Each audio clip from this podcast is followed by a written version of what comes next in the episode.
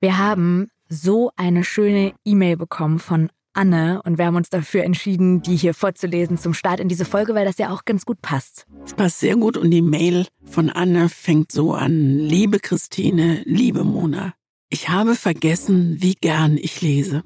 Das klingt vielleicht komisch, aber mit der Geburt meiner Kinder und dem Alltag, nicht nur gefühlt, sondern auch wirklich, als erwachsene Frau, haben Bücher nach und nach eine immer kleinere Rolle in meinem Leben eingenommen. Sie wurden sozusagen an den Rand gedrängt von all dem, was auf der innerlichen To-Do-Liste steht und gefühlt Anführungszeichen wichtiger ist. Durch euren Podcast habt ihr mich daran erinnert, dass da mal eine große Liebe war. Und die flammt mit jeder Folge wieder mehr auf. Euer Podcast ist ein Geschenk und das ist ein so, so schönes Lob. Das ist wiederum ein Geschenk an uns solche E-Mails zu lesen. Und ganz unten, das fand ich auch richtig lustig, um die Melancholie jetzt ein bisschen wieder kaputt zu machen, aber da schreibt sie, danke auch, dass ihr uns offiziell das Du angeboten habt. Sonst hätte ich mich auch gefragt, wie ich euch ansprechen soll. Vor allem Frau Westermann, äh, Christine. Aber ich finde, ich habe es ganz gut drauf mittlerweile, oder? Absolut. Es ist ein reines Geduze hier mittlerweile. So, dann lass uns loslegen. Ja, los geht's. Zwei Seiten. Der Podcast über Bücher mit Mona Amessian und Christine Westermann.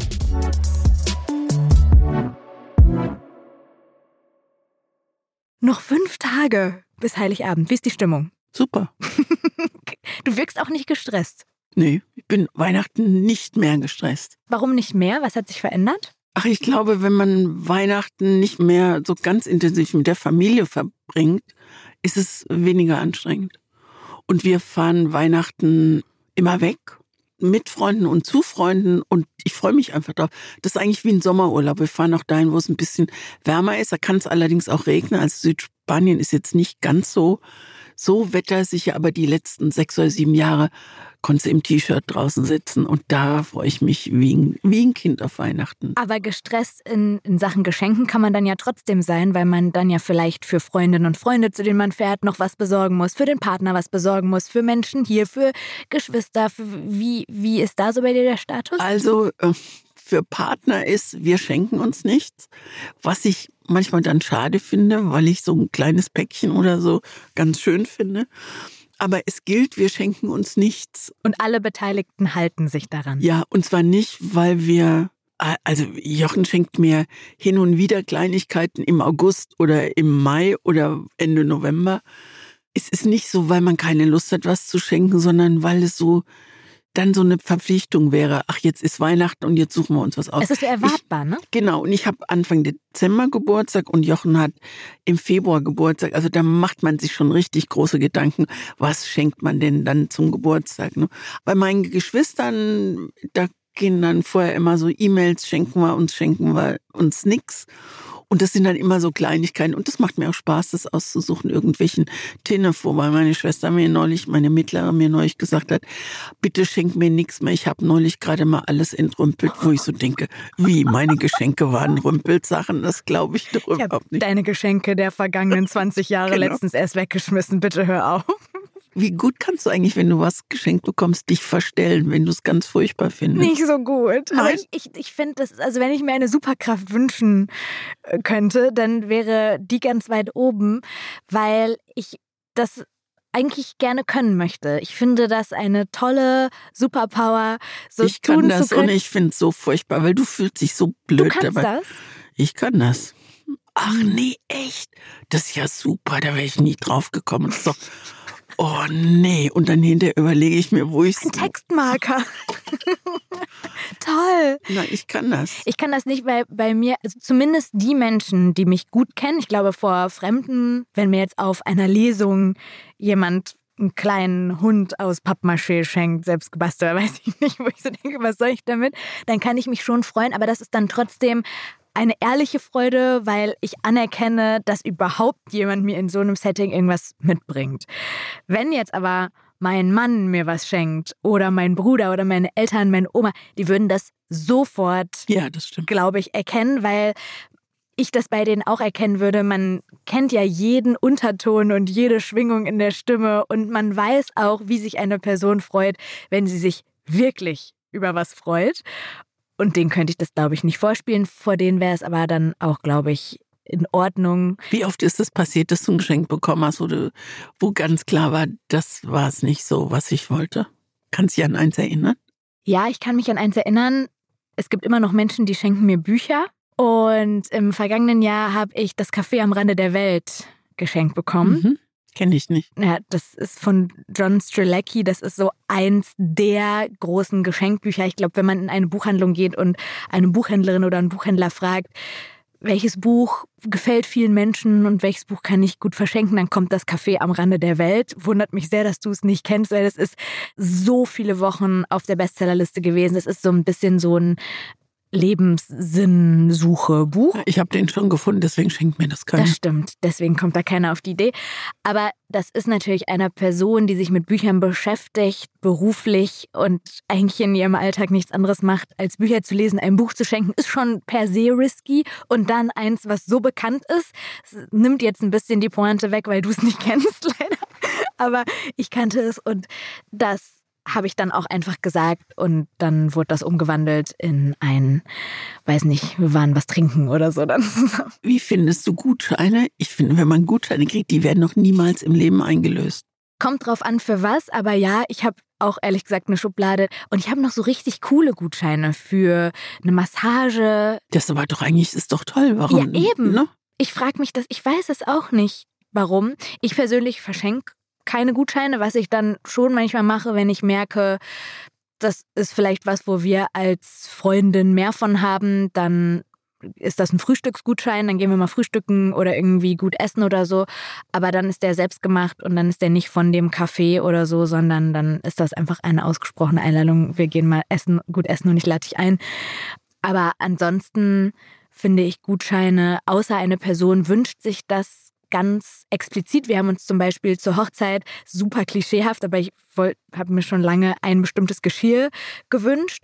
Und alle Menschen, die dann auch so zum Beispiel meine Eltern gefragt haben, über was für eine Kleinigkeit würden die beiden sich freuen und so, denen hat meine Mutter dann diese Firma gesagt. Mhm. Und dann haben wir lauter kleine Gutscheine Schön. von dieser Firma bekommen und konnten uns dann von diesen 15 kleinen Gutscheinen konnten wir uns dann, kleinen bis mittelgroßen Gutscheinen, konnten wir uns dann dieses Geschirr kaufen. Und bevor man dann da von allen so Kleinigkeiten bekommt, die man gar nicht braucht, war das schon sinnvoll. Das ist ein schönes Geschenk. Ich erinnere mich an meine damals beste Freundin, die schon tot ist.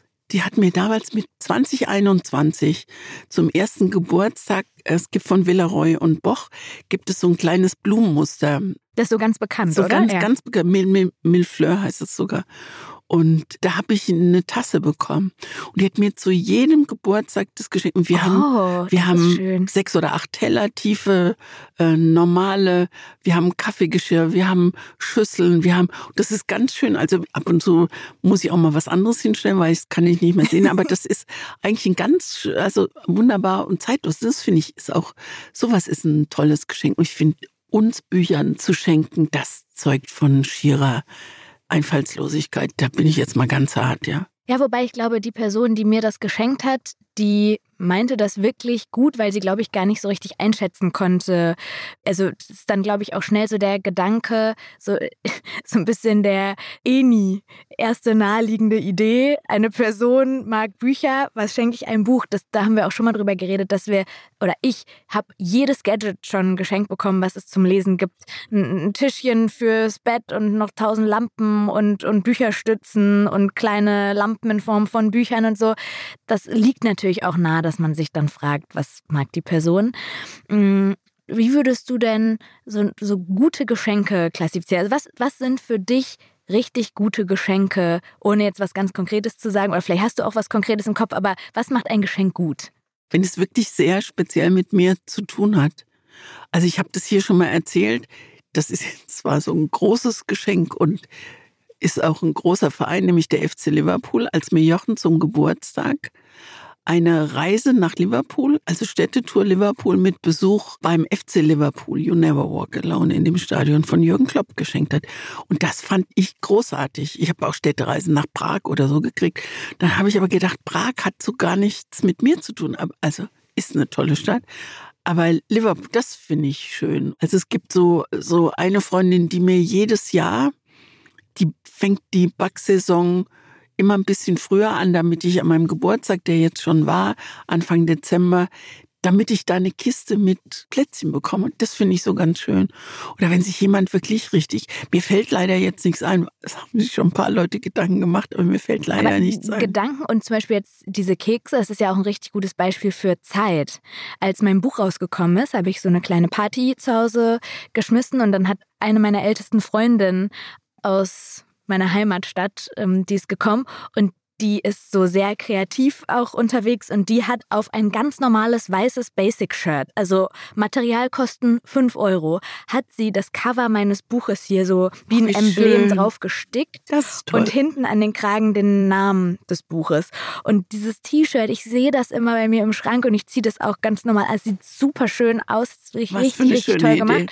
Und es war einfach Zeit, die sie rein investiert hat. Und da geht es ja dann überhaupt nicht um Geld. Das finde ich auch immer ganz spannend, dass die schönsten Geschenke ja oft dann die sind oder mit die schönsten, teure Geschenke freuen wir uns auch, wollen wir jetzt nicht äh, lügen. Nein, aber die, das ist ja schon auch besonders, wenn jemand in einem bewegten Alltag sich nicht nur Gedanken macht, sondern sich dann auch noch Zeit nimmt. Das macht meine, meine mittlere Schwester, die, also ich mag sehr gern Mickey Mouse. Also ich meine eigentlich alles Donald Duck und so Scheiß. Und, äh, und meine äh, mittlere Schwester hat mir hin und wieder mal so einen kleinen Pin geschenkt, weißt du, den einfach nur an ein Jackettkragen macht. Also wo hinten so eine Nadel, wo hinten genau, das wo da eine Mickey Maus drauf ist. Oder ich habe ich hab einen Donald Duck in, in Western-Outfit. Also so ganz klein, aber das so, so, so ganz besonderen Gelegenheiten. Oder meine, meine Schwester schenkt mir immer Magenbrot. Das Magenbrot ist so Lebkuchen der so mit so einem braunen Guss überzogen ist. Den gibt's nur auf so Rummelplätzen, mhm. also auf Kirmes. Und meine Schwester schenkt mir da immer eine Riesentüte. Und das ist schön. Ich weiß dann jedes Mal, dass das kommt. Und, und da fühle ich mich, da fühle ich, dass jemand an mich gedacht hat. Wobei man bei sowas auch aufpassen muss, dass das dann nicht ins Gegenteil umschlägt, weil wenn man zum Beispiel jetzt vielen Leuten sagt oder viele Leute wissen, man mag Donald Duck und Mickey Mouse. Ja. Auf einmal kriegt man alles, so wie ich das gerade mit den Büchern beschrieben habe, auf einmal kriegt man alles rund um diese Richtig. Figuren und diese Welt oder du kriegst jedes Mal, wenn sie kommt, dieses Brot. Das ist ja auch dieser Effekt. Da gibt es auch super lustige TikTok-Videos von so Kindern, also Kindern jetzt in meinem Alter, die irgendwie sagen, ich habe meinem Vater gesagt, ich mag Avocado. Und dann nächstes Mal, wenn ich zu meinem Vater nach Hause komme, macht den Kühlschrank auf und es sind so 300 Avocados da drin.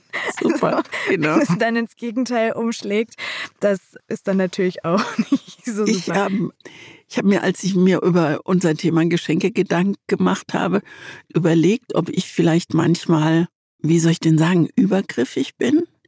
Also Beispiel, wir waren im, im Sommer äh, für ein paar Tage auf Sylt und das kleine Hotel, in dem wir waren, Jaumanns Südwind, dafür kann man ruhig Reklame machen. Das ist ein tolles Hotel. Und das wird von einem ganz jungen Ehepaar, also knapp so über 30, gemanagt. Und die machen das aber ganz toll, unglaublich liebevoll und so. Und als wir da waren, war Elisa war schwanger und das ist völlig war völlig klar, das Baby kommt Ende Oktober zur Welt. Und ich habe mir da schon vorgenommen, dass ich auf jeden Fall, ich meine, wir waren ja nur Gäste und so dass ich Ende Oktober ein kleines Geschenk oh. schicke.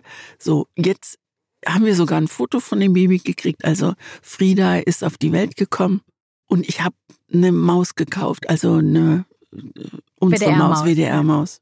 Und dann, als ich in dem Mausladen stand, konnte ich mich wieder nicht entscheiden. Und dann gab es noch so eine, gab's noch so eine kleine Lampe, also der Elefant als kleine Lampe. Und dann habe ich das auch noch gekauft. So, und jetzt ist schon Weihnachten und es liegt noch immer nicht und Frieda ist jetzt schon sechs Wochen alt und ich habe es nicht geschickt, weil ich mir überlegt habe, ob das nicht einfach ein bisschen too much ist, also ob ich nicht zu viel da reinlege mhm. und weißt du, was ich meine? Aber also, dreh's mal um. Würdest du sowas übergriffig finden? Ich, ich würde mich freuen. Ja, genau. Ich nehme mich, glaube ich, auch. Vor allem, du bist ja jetzt nicht irgendeine Person, die mal kurz Hallo gesagt hat auf der Straße, sondern anscheinend, wenn sie der sogar ein Bild von dem Baby geschickt hat und so und das dein Weg ist und du das machen möchtest, ich glaube, da wird man Also sich meinst nur du, ich drüber schick's freuen. jetzt, ich schick's noch los. Ja, und jetzt kannst du dann sagen, für Frieda zur Geburt und zu Weihnachten. Da muss ich mich jetzt aber ein bisschen ranhalten. Ja, aber das ist eine schöne, das ist eine aber schöne aber Idee. das, das, ich kenne auch so, also es ist blöd, eigentlich Geschenke mit schlechten Gefühlen zu verbinden, aber Geschenke können ja auch Druck machen.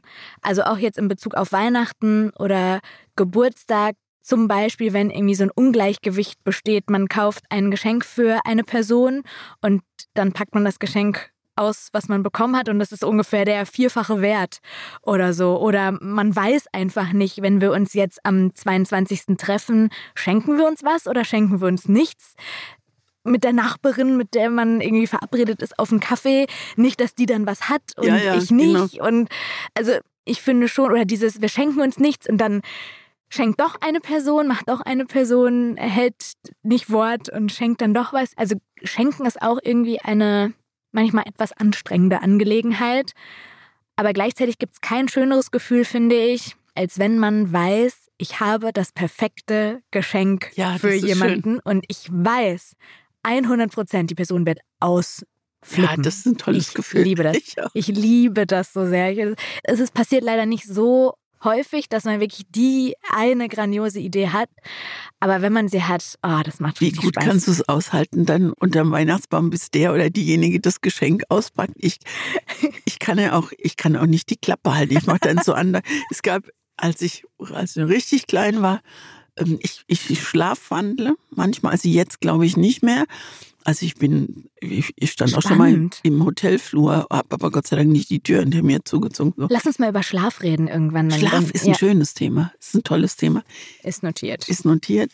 Und da äh, bin ich bei uns zu Hause die Treppe runtergekommen und bin ins Wohnzimmer. Mein Stiefvater, meine Mutter waren da. Und in der Hand hatte ich das Weihnachtsgeschenk, was ich für Nein. meine Mutter gebastelt. Und zwar war das so ein Kochlöffel, weißt du, wo ich oben so ein Mützchen dran geklebt habe und, und dann auf der, also ein Gesicht drauf gemacht habe und dann so Häkchen, dass man da so irgendwie Topflappen oder so ein Kram dran Oh. geklebt hat. Und dann bin ich da runter und habe gesagt, guck mal, Mutti, was ich dir so. Und meine Mutter hat, die kannte das schon, dass ich so schlafwandle und die hat mich dann wieder zurück ins Bett geschickt. Und am nächsten Morgen, ich wusste von nichts, Oh ne? Aber das ist so. Auch wie super süß. Und manchmal passiert das ja auch unfreiwillig. Ich denke gerade an eine Situation. Ich habe im vergangenen Jahr meinem Mann Konzertkarten gekauft für die Red Hot Chili Peppers. Das ist wirklich seine absolute Lieblingsband. Und ich habe Konzertkarten gekauft, war richtig stolz, weil die waren dann alle ausverkauft und ich wusste, ich habe sie im Schrank liegen. Sollte zu seinem Geburtstag sein. Und dann irgendwann ist er selber auf den Trichter gekommen, dass die in der Stadt sind und hat geguckt und es gab dann noch irgendwelche zurückgegebenen Restkarten irgendwo ganz oben, also viel schlechter als die, die ich gekauft hatte, super überteuert. Und er hat gesagt, weißt du was, ich will da so gerne hin, ich kaufe die jetzt. Willst du mit? Und dann habe ich gesagt, du, kann ich noch mal einen Tag überlegen, weil ich dachte, vielleicht sind sie dann weg. Und dann hat er gesagt, Mona, ich bin doch nicht blöd, die gibt's jetzt hier, das sind die einzigen, die es Oh, noch gibt. Ich kaufe die jetzt. Und dann habe ich gesagt, scheiße, scheiße, was mache ich jetzt, wenn der die jetzt kauft? Das ist ein riesen Hickhack, die wieder zu verkaufen und so. Und dann habe ich kurzerhand entschieden, es waren noch zwei oder drei Monate bis zu seinem Geburtstag, bin ins Schlafzimmer gegangen, habe die Konzertkarten geholt und habe ihm die dann geschenkt. Und er ist ausgeflippt. Wie schön. Und, aber und im, wir haben da jetzt auch kurz vor der Geschenkefolge nochmal drüber geredet. Und er hat das Beispiel auch ausgeholt, weil er gesagt hat, das war viel schöner als am Geburtstag, wo man damit rechnet. wegen der Vorfreude. Genau, auch, das ne? ist das, was du auch gerade gesagt hast. So dieses anlassbezogene Schenken ist manchmal so erwartbar und so und hier wir schieben uns irgendwelche Geldbeträge quasi hin und her. Aber wenn plötzlich jemand aus dem Nichts einem ein Geschenk macht und solche Situationen hatte ich auch schon, wo man gar nicht damit rechnet, das ist noch viel besser, weil dann ist es halt wirklich Überraschung. Also der, der hat sich so gefreut und das wäre, glaube ich, am Geburtstag auch so gewesen, aber in dem Aber wie Moment war es ja. aber super lustig, weil er kurz davor war, diese Karten zu kaufen. Das Super. äh, fand ich sehr gut. Eine Frage, zwei Seiten. Und wir haben eine Frage für unsere Rubrik, eine Frage, zwei Seiten bekommen und die passt perfekt zum Thema Geschenke. Deswegen machen wir die jetzt nicht am Ende unseres Podcasts, sondern wir machen die jetzt. Und die Frage kommt von Mona, hast du den Namen? Die Frage kommt von Marie Und Marie fragt, verschenkt ihr Bücher, die ihr noch nicht gelesen habt? Und jetzt haben wir ja gerade so sehr hier gemeckert über Menschen, die uns Bücher schenken, was gar nicht so gemeint sein sollte. Wir nehmen auch Bücher aber als bitte Geschenk trotzdem an. keine schenken. Okay, wir, ja, gut, aber es geht ja auch andersrum, dass wir Bücher verschenken. Und die Frage ist, verschenkst du Bücher? Und wenn ja, verschenkst du auch Bücher, die du noch nicht gelesen hast? Ganz, ganz, ganz ungern. Das heißt deswegen auch ganz, ganz selten. Aber es gibt jetzt ein Buch, das heißt Lorenz von Ilona Jerger und es ist über den Verhaltensforscher Konrad Lorenz und auf dem Buch sind selbstverständlich die Gänse drauf, die immer hinterher getippelt sind. Und mich hat das Buch selbst interessiert und dann habe ich gedacht, ich komme aber nicht zu, zum Lesen. Also ich wollte es dir unterjubeln. nicht zum Lesen. Ich wollte es dir, unter, ich dir unterjubeln bei irgendeinem Thema, aber Tiere war dann schon ganz weit weg irgendwie. Und dann habe ich gedacht, das wäre ein tolles Buch für meine Schwester. Aber ich mache es mit leichtem Vorbehalt, weil ich keine Ahnung habe, ob sie sich dafür interessiert, ob die nicht auch sagt, oh nee, ich kann nicht immer, immer kriege ich Bücher über Tiere. Ich habe das Glück ist grau. Mit dem Esel, das habe ich auch meiner Schwester, habe ich nie eine Reaktion bekommen. Wahrscheinlich fand sie es total Aber das hast doof. du ihr dann ja auch geschenkt, ohne dass du es gelesen Ja, hast, ne? ich mache das ganz ungern. Also es gibt die, hier in Köln gibt's ein wunderbares Brauhaus, das Haus Scholzen. Also das ist richtig Familienunternehmen. Seit 100 Jahren gibt's es und die Frau Scholzen, die liest leidenschaftlich gern. Und da waren wir jetzt gerade gestern Abend wieder und da habe ich ein Buchpaket mitgebracht. Da ist unter anderem das Buch drin, was du mir empfohlen hast für Geschenke. Sowohl dein Buch als auch Ah. mein Buch.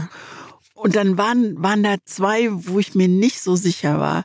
Und die habe ich wieder rausgenommen. Ich habe dann welche gesucht, wo ich sagen kann, das ist mit Gewähr. Das ist auch, ich will nicht, dass die Leute denken, dass ich doofe Bücher Aber verschenke. ne? Könnte man ja auch argumentieren, selbst wenn du es gelesen hast, ist es ja kein Garant dafür, dass die Person es gut findet. Siehe dieser Podcast hier. Du empfiehlst mir auch nur Bücher, die du gelesen hast, aber manchmal mag ich sie nicht und andersrum Ja, ebenso. aber weißt du, ich glaube schon, wenn, also wenn jemand wie du oder jemand wie ich Bücher empfehlen, dass wir uns schon Gedanken machen, wem wir das empfehlen. Und wenn man dann so richtig fundamental daneben liegt, dann finde ich das nicht gut. Das ist irgendwie eine Mogelpackung. Also so mit anderen Worten, so probier mal aus und wenn es dir gefällt, sag mir mal Bescheid und warum nicht. Ich habe mal einer Freundin ganz am Anfang, als ich noch gar nicht so tief drin war, als alles so angefangen hat mit dem ganzen Arbeiten auch rund um Bücher, habe ich einer Freundin von Mariana Lecki, was man von hier aus sehen kann, Tolles geschenkt. Buch. Tolles Buch. Ich war, habe gedacht, wow, ich muss das allen Menschen, die mir jetzt irgendwie unterkommen, muss ich dieses Buch schenken. Bei der Freundin habe ich aber nicht dran gedacht, dass sie wirklich nur Krimis und Thriller liest und sie fand das so schlecht und ich habe mich richtig schlecht gefühlt, weil ich dachte, das ist doch jetzt mein Beruf, das darf mir nicht passieren und es wird mir auch heute nicht mehr passieren. Aber das war zum Beispiel dann so ein Beispiel, ich habe es gelesen, es hat trotzdem nicht gepasst. Ich bin da aber bei dir, ich finde auch Bücher verschenken, die man nicht gelesen hat, wenn man auch so viel gelesen hat wie wir, wo man auch wirklich aus einem Fundus schöpfen kann und überlegen kann, ist das irgendwie, ist es, ist es verschenkt? Das ist aber ein guter Punkt. genau. Das ist aber ein guter Punkt. Man könnte wirklich nochmal überlegen, wenn Maria fragt, darf man Bücher verschenken, die man nicht gelesen hat. Man guckt auf die Bestsellerliste und da ist meinetwegen Zauber der Stille ist jetzt gerade ganz weit oben. Dass man denkt, Mensch, wenn das so weit oben ist, ist das bestimmt ein tolles Buch und ich weiß, sie liest gerne, deswegen schenke ich ihr das. Das ist ja nochmal ein Unterschied, ob man von so zwei Bücherfrauen, wie wir das sind, also die nicht nur aus Spaß lesen, sondern eben auch dienstlich lesen, das ist, glaube ich, nochmal ein Unterschied. Als ne? von einer Otto-Normalleserin. Ja. Ne? Ich kenne auch viele, glaube ich, die dann tatsächlich in die Buchhandlung gehen und fragen. So Fragen, die ich dann auch oft bei Insta bekomme. Hallo, meine Schwester segelt gerne und liest gerne Krimis, aber nicht zu spannend und auch gerne mit ein bisschen Liebe. Was kann ich empfehlen? Und ich glaube, das sind so Fragen, die dann an Buchhändlerinnen und Buchhändler gehen. Und da sind sie auch genau richtig, weil Absolut. Buchhändler sind wirklich die Leuchttürme im Meer der Neuerscheinung oder der Bücher überhaupt. Ja. Und wenn man dann zu der Freundin oder der Schwester geht und sagt, ich war bei meiner Buchhändlerin, Ja. die mir schon so oft richtig gute Sachen empfohlen hat und ich habe dir ein bisschen was über dich erzählt und dann kam sie mit diesem Buch um die Ecke. Ich kenn's nicht, aber die war Ja, total begeistert. genauso. Ich würde es gerne nach dir lesen. Das ist, finde ich, nochmal was anderes. Nur wenn wir das machen, ist das so, kriegt aus Versehen so ein Gütesiegel, ne? Das ja. aber eins gar nicht eins von uns zertifiziert, sondern eins, was wir einfach so weitergeben. Ja, also ich würde, ich würde einfach nicht zu einer Buchhändlerin gehen, eher würde ich zu dir gehen oder zu meiner Kollegin Gesa oder so, weil ich dann weiß, wer die Personen auch sind dahinter. Und ich glaube, da muss man schon wirklich dann auch wissen, in welche Richtung empfiehlt die Person und ist das was, also wenn du jetzt ein Buch empfiehlst, dann würde ich das mit gutem Gewissen weiter verschenken, weil ich weiß, wir sind Bis oft auf das eine oder andere. Der Stachel von vergangener Woche sitzt immer noch tief. Es tut mir leid. Das ist aber einfach so. Wir haben danach noch echt eine Weile drüber diskutiert. Ja, aber schön. aber passiert, ja. Genau. Aber da würde ich schon eher drauf vertrauen, als wenn ich jetzt irgendwo was auf einer Bestsellerliste oder so sehe. Also, was ist unsere Kurzantwort? Tolle Frage. ja, und ich finde, das muss jeder für sich selbst entscheiden. Also, weil du kennst ja den, dem du es schenken wirst oder die, der du es schenken wirst. Bücher sind immer ein tolles Geschenk, um das mal zu sagen. Außer für uns. Außer für uns. Und das, was du mir, du hast es mir ja praktisch geschenkt, die Empfehlung, die jetzt, mhm. die jetzt kommt zum Thema Geschenke. Ja, ich würde gerne mal damit jetzt anfangen. Okay, wir, wir springen kurz aus der Rubrik raus. Du hast mir empfohlen zum Thema Geschenke ein Buch, das heißt Schweig. Und dahinter ist ein fettes Ausrufezeichen und klein drunter steht Thriller. Und ich habe mich sehr, sehr gefreut. Und du hast es, glaube ich, schon mal gesagt, weil es wirklich heute bei uns eine Premiere ist. Wir haben uns noch nie Krimis empfohlen oder Thriller. Wahnsinn, ne? Eigentlich. Ja. Ja, aber ich finde es gut. Ja? Ich finde es super. Also ich mag, ich mag Krimis eigentlich, aber ich bin da wirklich sehr picky.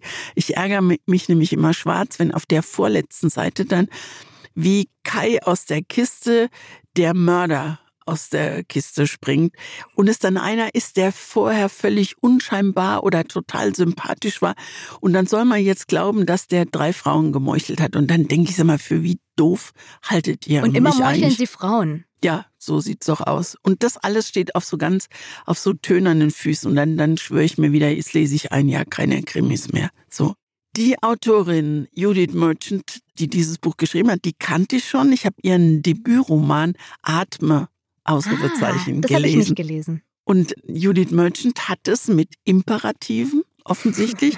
Und dieser Imperativ ist jetzt auch bei Schweig sowas von angebracht, dass ich aufpassen muss, dass ich mich nicht gleich wieder in Rage rede. Denn oh. Schweig heißt ja eigentlich Schweig oder halt die Klappe oder sei doch endlich mal still. Und das murmelt man, also so ging es jedenfalls mir, während des Lesens mehr als einmal vor sich hin, weil man diese Esther, um die es auch geht, einfach nicht mehr aushalten kann. Mit ihrem Gelaber, ihrer vermeintlichen Fürsorge, ihrer Besserwisserei, ihrem Ich meine es doch nur gut Getue. Esther ist verheiratet mit Martin, hat zwei Kinder, einen pubertierenden Sohn und eine kleine Tochter, die noch voll auf dieses Happy Family Spiel der Mutter anspringt. Und dann gibt es noch Sue, die Schwester von Esther, die von Esther aber nur Schnecke genannt wird. Hat natürlich einen Grund, warum sie Schnecke heißt und dieser Grund ist echt nicht ohne.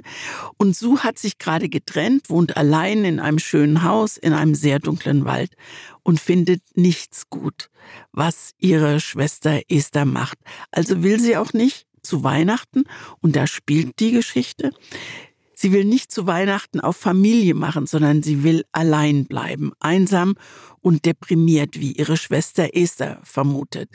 Deshalb macht sich Esther einen Tag vor dem heiligen Abend auf den Weg in diesen Wald, um ihrer Schwester das Weihnachtsgeschenk zu bringen. Das ist der Vorwand. Aber eigentlich will sie Sue unbedingt nach Hause holen, damit alle gemeinsam Weihnachten im Kreis der Familie feiern können. Dass Familie ein hochexplosives Thema für beide Schwestern ist, das wird ziemlich schnell klar. Und zwar nicht nur die ursprüngliche Familie, sondern auch die Familie, die Esther sich mit Martin so zusammengebastelt hat. Dieses Buch hat 346 Seiten und ich habe mich ziemlich aufgeregt. Esther ist mir sowas von unglaublich auf den Keks gegangen.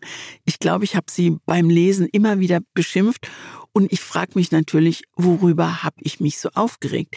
Hab ich was von Esther? Also spiegle ich mich da? Sehe ich mich da irgendwie drin, dieses Familie zusammenhalten und alles muss ganz schön werden und ist doch egal, wenn man sich sonst fetzt, aber Weihnachten wird so und so. Und ich glaube, dass ich mich so aufgeregt habe, hat schon auch was damit zu tun, dass ich mich, obwohl das möchte ich, ich möchte unter keinen Umständen wie Esther sein. Aber ich finde es richtig gut, wenn es einer Autorin gelingt, dass man beim Lesen vergisst, dass es sich um einen Roman und nicht um die Wirklichkeit handelt. Schweig ist ein Thriller, und deshalb verbietet es sich, mehr von dieser Geschichte preiszugeben. Und ich habe mir wirklich beim Lesen überlegt, wie soll ich dieses Buch denn empfehlen, wenn man nichts, man, man darf nichts erzählen. Das wäre, das wäre, das wäre also das wäre. Also ich glaube, man kann schon sagen, und so, das ist ja, ich orientiere mich dann immer so am Klappentext. Ich finde zum Beispiel diesen Satz, der steht hier, glaube ich, hinten drauf. Das Geschenk, was die der einen Schwester mitbringt, wird nicht geöffnet. Der Wein, den sie mitbringt, schon. Dinge werden gesagt, die besser ungesagt bleiben, und Taten werden begangen, die nie mehr rückgängig gemacht werden können. Badababam. Also es gibt, das finde ich toll, es gibt eine Menge unerwarteter Wendungen. Die sind alle wirklich gut eingebaut, sie machen Sinn. Und am Ende versteht man die Welt nicht mehr. Oder eben doch, weil es gar nicht anders ausgehen kann, als genau so, wie es aussieht. Und trotzdem ist es eine Riesenüberraschung. Und das ist eine kleine Parallele zu dem ersten Buch, was ich gelesen habe von Judith Merchant. Da ist es auch so, dass am Ende denkst du, das kann doch gar nicht wahr sein. Und dann ist es aber so, es ist eben nicht Kai aus der Kiste, sondern es, es ist, ist aufgebaut. Es ist aufgebaut. Und es ist da auch so. Das ist ein kleiner Satz, wo du denkst, mein lieber, lieber Mann. Also Stichwort Geschenk, dieses Buch unter gar keinen Umständen zu Weihnachten verschenken. Das gibt Doch? nämlich, nein, das gibt nämlich richtig Ärger in und mit der Familie. Man beginnt mit dem Lesen und will nicht mehr zurück. Weder zum Gänsebraten noch zum Tannenbaum noch zum verwandten Smalltalk, sondern einfach wissen, wie es ausgeht. Das Buch birgt Ärger. Wenn du, du ich finde, mit einem Augenzwinkern, je nachdem, wie gut man mit seinen Geschwistern steht, kann man sagen, hier, gutes Buch, aber bitte nimm's nicht persönlich. Und ich, ich finde ja auch, was man schon spoilern kann, ist, dass nicht alle Menschen in diesem Buch überleben. Das ist, finde ich, was, was man sagen kann, weil das habe ich vorher, steht auch, glaube ich, irgendwo. Und wenn man das vorher weiß, dass dieser Abend nicht gut ausgeht, man weiß aber nicht in welche Richtung, das macht es fast noch spannender, also noch besser, finde ich. Weil man, du nicht weißt, wer dran glauben ja, du, muss. Du wartest die ganze Zeit und denkst dir, welcher Twist kommt da jetzt noch, dass das nicht gut ausgeht und wer ist es hinterher und und also ich habe in dem Buch immer schon so weiter gedacht und gedacht, oh Gott, wohin läuft dieser Abend und das ist ja so eine Art Kammerspiel mit so viel subtiler Spannung, weil es dann eben auch in diesem Wald spielt. Also ich fand auch diese düstere Atmosphäre. Es schneit dann alles verglaste ein. Haus, wo ich ja. mir gedacht habe, da kann ja jeder reingucken. Wie unheimlich ist das denn? Ne? Und gleichzeitig hat man sich auch irgendwie schön und elegant vorgestellt, dieses Haus, aber dann doch auch so ganz eingeschlossen.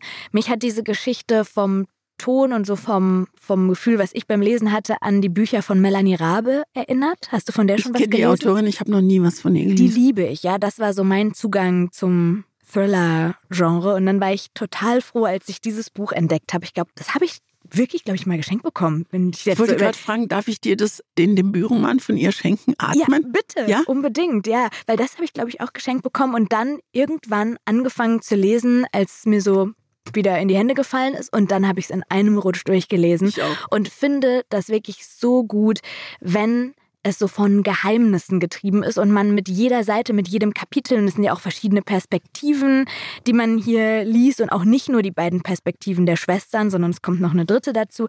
Und mit jedem Kapitel ändert sich wieder die Sympathie für die beiden. Aber hast du dich auch so über die Schwester Esther aufgeregt oder ging es, weil du keine Schwestern hast?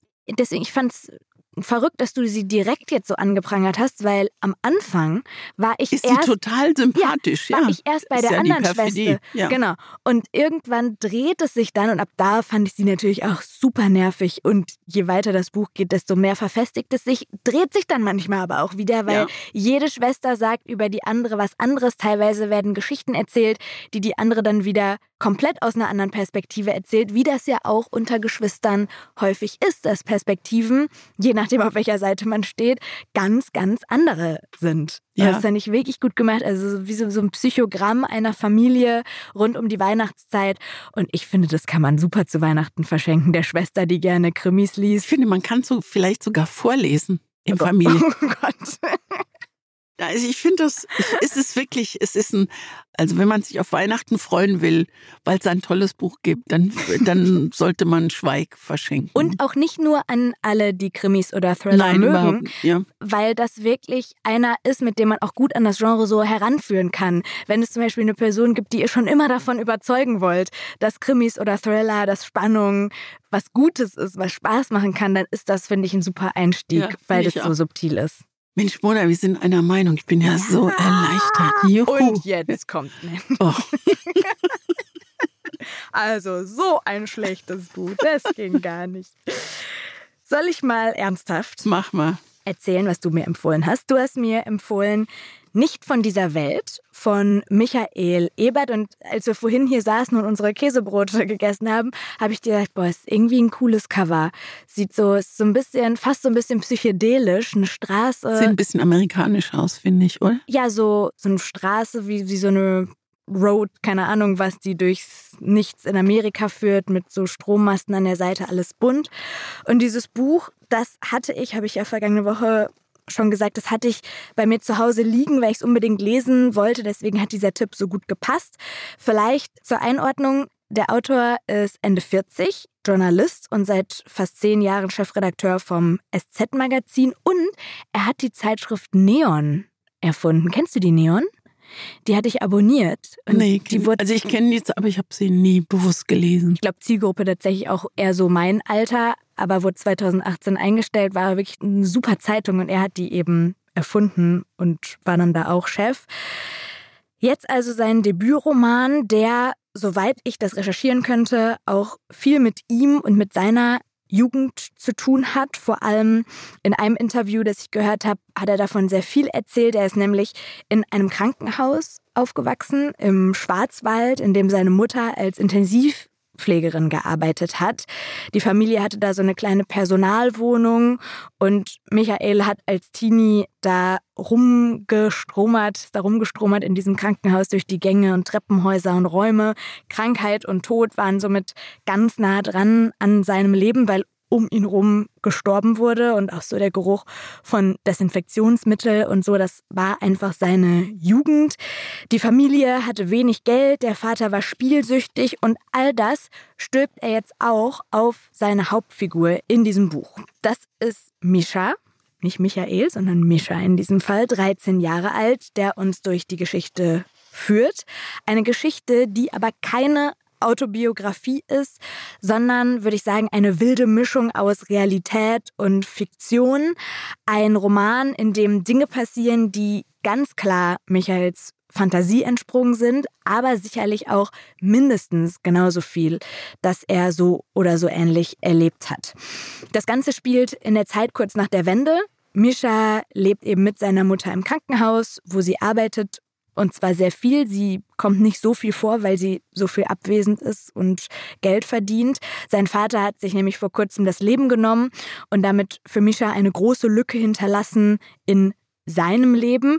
Gleichzeitig ist er aber, wie Michael früher auch, in seinem Alltag ganz viel mit dem Sterben konfrontiert, weil er in einem Krankenhaus lebt. Er sieht Menschen, die kommen und gehen, weil sie versterben, die dann aber nicht komplett gehen, weil irgendwann stellt er fest, er kann mit den Toten kommunizieren, beziehungsweise die Toten können mit ihm kommunizieren und sich Dinge wünschen von ihm. Dinge, die er dann erledigen kann oder soll. Das sind manchmal ganz kleine Dinge, aber manchmal auch sehr große, von denen irgendwann auch eine Sache so richtig gefährlich wird. Und in diesem Buch gibt es, während all das passiert, ganz viele kluge und schöne Sätze, wie ich finde. An einer Stelle sagt Misha zum Beispiel, von den Toten lernte ich, dass Menschen nicht klüger werden, wenn sie gestorben sind. Und weil man sich, ich weiß nicht, wie es dir ging, aber ich habe mir die ganze Zeit tatsächlich überlegt, also was der Tod mit Menschen macht und wo sind die jetzt, wenn sie mit ihm reden und diese Dinge, die sie sich wünschen, die haben dann ganz viel mit Sachen zu tun, die sie vielleicht bereut haben im Leben oder die sie nicht mehr geschafft haben zu erledigen. Und ich fand das einen sehr klugen Kniff, diese ja fast magi diesen magischen Realismus da einzubauen, dass dieser 13-jährige Junge mit denen reden kann. Und dann, als wäre das nicht schon Aufregung genug, kommt auch noch Solar in sein Leben, eine belgische Austauschschülerin, die schon ein bisschen älter ist als er und dann bei ihm und bei seiner Mutter einzieht. Und zu ihr entwickelt Mischa ganz schnell eine sehr besondere Beziehung von der er wahrscheinlich selbst nicht mal so richtig weiß, ist das jetzt Faszination, ist das Liebe, ist das Freundschaft? Und diese Verbindung zwischen den beiden, die wird immer tiefer und noch tiefer, als Solar ihn mitnimmt auf einen Roadtrip nach Ostdeutschland, um da einen Schatz zu finden. So, und bis hierhin fand ich dieses Buch wirklich richtig, richtig gut. Ich hatte so so eine Mischung aus Meyerhoff und Herrndorf Gefühle. Ich fand das toll, mit welcher Sprache er diesen 13-jährigen Jungen in seiner Trauer eingefangen hat. Ich fand, wie gesagt, diesen Kniff, dass er mit den Toten reden kann, fand ich richtig gut. Und dann hat es für mich so ein bisschen abgebaut, aber ist kein, keine große Kurve, ein bisschen abgebaut, als diese Schatzsuche dann hinten rauskam. Das war mir alles ein bisschen viel und vielleicht ein, zwei Twists und Wendungen zu viel für meinen Geschmack. Da hätte ich gar nicht so viel Plot gebraucht, weil ich glaube, dieses Krankenhausleben, das hätte schon genug geboten. Aber ansonsten war es ein Buch, was ich sehr gern gelesen habe. Ich finde das richtig spannend, weil für mich ist das, was du gerade, wo du sagst, es rutscht so ein bisschen runter, deshalb, als ich das Buch empfohlen habe, hat für mich überhaupt keine Rolle gespielt. Also dieser, dieser Stollen da, wo sie auf der Suche sind in der ehemaligen DDR. Also du fand, das war auch für dich eher nebensächlich. Das war, ja. das war völlig uninteressant. Was ich, ähm, was mich so bewegt hat bei dem Buch, dass Micha mit den Toten spricht. Er kann sie nur hören, aber er kann nicht mit ihnen sprechen und er erzählt niemandem davon, denn, und das sagt er, wenn ich meine Aufgabe gut erledige, und darüber schweige, so dachte ich, werde ich irgendwann belohnt. Und dann ruft mein Vater an. Und das ist der Kern der Geschichte, die mich sehr, sehr bewegt hat. Ich war so alt wie Micha, als mein Vater gestorben Ach ja, ist. stimmt, 13, ja. 13. Und der Gedanke, dass ich noch mal hätte mit ihm reden können oder er mir zumindest hätte sagen können, wie es ihm geht und wo er ist, der fasziniert mich auch so viele Jahre später nochmal. Und ich habe sehr intensiv bei diesem Plot, wenn man so will, an Max Frisch gedacht. Und Max Frisch hat ein wunderbares Buch geschrieben mit sogenannten Fragebogen. Also er fragt ah ja, dieses zum, bekannte. Dieses er fragt jemand, lieben Sie jemanden? Und dann nickst du und dann sagt er, woraus schließen Sie das? Und dann kommst du schon ins Schleudern, weil woraus schließt du es? Und meine Lieblingsfrage ist die zum Kapitel Tod. Und da fragt er, könnten Sie einem Verstorbenen noch einmal begegnen? Möchten Sie, dass er zu Ihnen spricht? Oder möchten Sie ihm lieber etwas sagen? Und das finde ich, wenn du dir das überlegst, also wenn du schon jemanden verloren hast, der dir sehr, sehr nah war und nachdem du dich sehnst, dann ist das eine unglaublich intensive Frage. Und meine Antwort steht seit langer Zeit fest, dass ich möchte, dass mein Vater mir was sagt, weil ich glaube, dass er ohnehin sieht, was ich, was ich mache und wo ich bin und wer ich jetzt bin. Und diese Frage ist für mich diese Überschrift über diesem ganzen Buch nicht von dieser Welt. Und ausgesucht habe ich das ja zum Thema Geschenke. Ja, das musst du mir noch mal kurz ein bisschen erklären, weil jetzt, wenn ich dir zuhöre und ich reden höre über dieses Buch, kann ich es mir ein bisschen mehr erschließen. Aber ich habe dann kurz gedacht, geht es um diesen Schatz, den sie suchen? Aber das konnte ich Nein, mir nicht vorstellen. Es, äh, Micha passiert ja das, was mir leider noch nicht passiert ist. Er kann ja irgendwann hört er seinen Vater. Und das ist ein riesiges Geschenk für ihn. Und es ist nicht von dieser Welt. Es kommt von ganz oben. Also das ist meine Interpretation. Vielleicht hat Michael Ebert das auch ganz anders gemeint. Das klingt schon alles sehr logisch. Und irgendwie rückt es das Buch gerade für mich noch mal näher, wenn ich dich darüber reden höre. Dieses Ende, dieses, diese Geschichte in der DDR und die Schatzsuche und so, das ist so überflüssig wie ein Kropf. Das habe ich auch nirgendwo reingeschrieben, als ich es besprochen habe, weil ich dachte, ach nee, das muss man jetzt nicht so, ja. da ist nochmal so künstliche Spannung rein. Es ist witzig geschrieben und so, aber man braucht es nicht, um aber die Geschichte zu... Aber andererseits denke ich, wenn, wenn wir es jetzt nicht sagen würden, dann lesen es Menschen, wenn wir es empfehlen und sind dann enttäuscht, wenn es da hinten noch so einen komischen Schwurbler gibt. Ja. Deswegen sage ich lieber dazu, ja. es ist ein Buch, das sich lohnt. Ich bin komplett, ich unterschreibe alles, was du sagst. Jetzt macht es für mich noch mal mehr Sinn.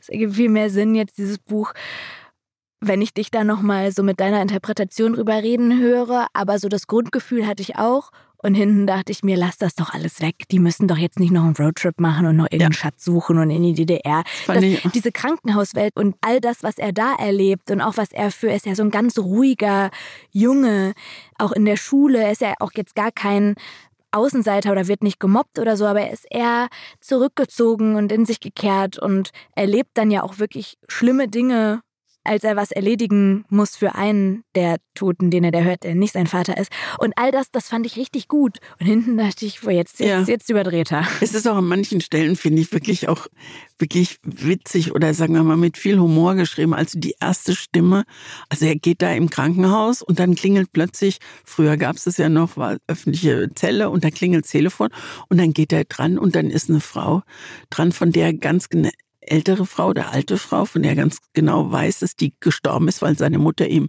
davon erzählt hat. Und die Frau sagt ihm, er möge sich doch bitte um ihre Katze Fini kümmern, ja, eine genau. kleine Katze, damit die nicht zur Nachbarin kommt, weil die Nachbarin würde die Katze immer mit Sprühsahne füttern und das würden Katzen nicht vertragen. Also das ist so der erste Auftrag, den er bekommt. Und das macht er dann auch und er kriegt noch ein paar andere.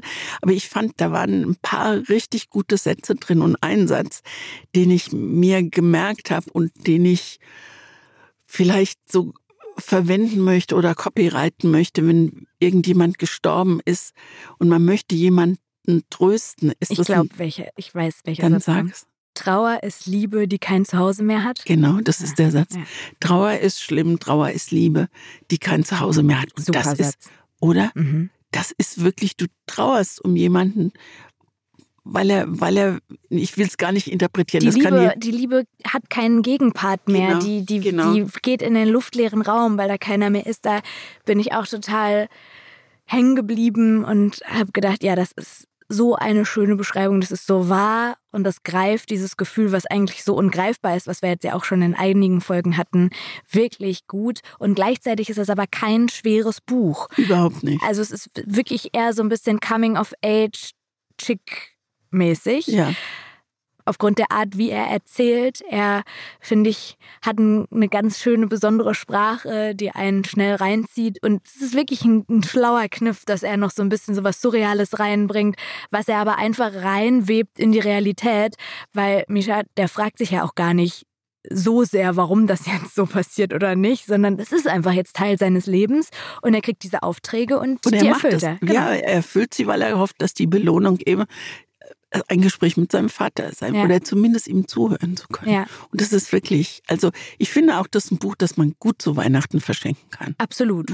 Und zwar an auch eine breite Menge an Menschen. Also das könnte ich mir sowohl jung, vorstellen, alt. jung, alt und auch Personen, die vielleicht einfach sagen, sie möchten was Entspanntes, aber auch welche, die sagen, ruhig ein bisschen was mit Tiefgang, kann auch ruhig ein bisschen was Ernsteres sein. Also man kann es in beide Richtungen lesen.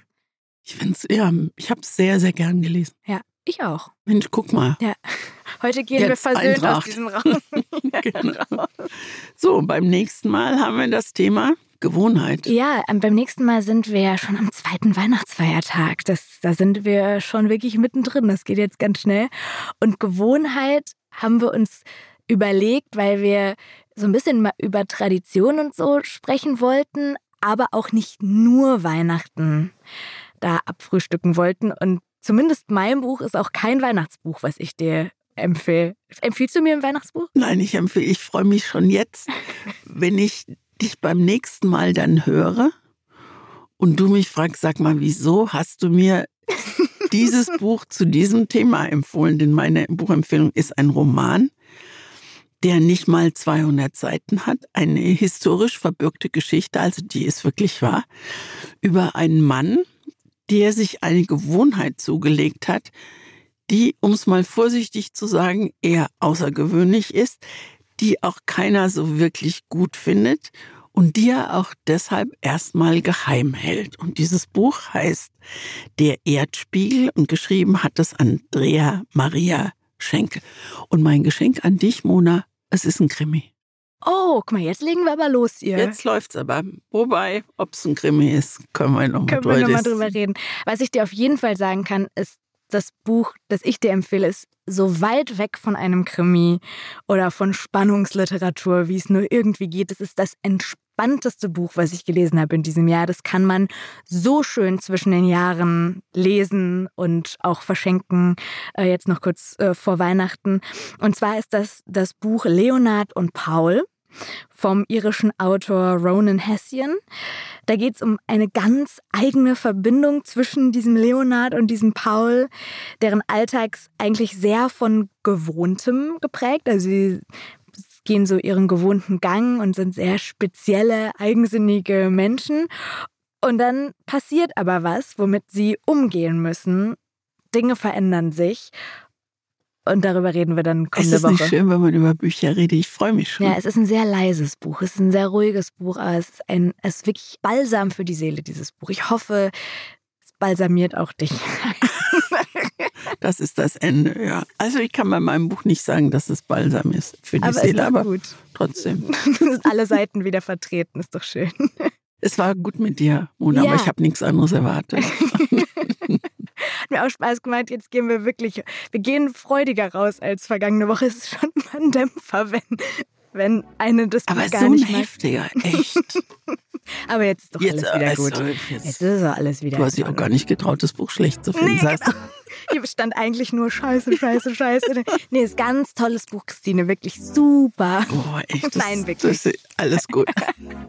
fröhliche Weihnachten. Ja, fröhliche Weihnachten euch allen auch. Macht euch eine gute Zeit. Und streitet euch nicht mit euren Schwestern. Und mit euren Brüdern auch nicht, mit euren Bitte. Eltern auch nicht. Ja, bleibt friedlich. Wir werden alles geben, dass wir es sind. Bis dahin. Bis dann. Tschüss. Tschüss.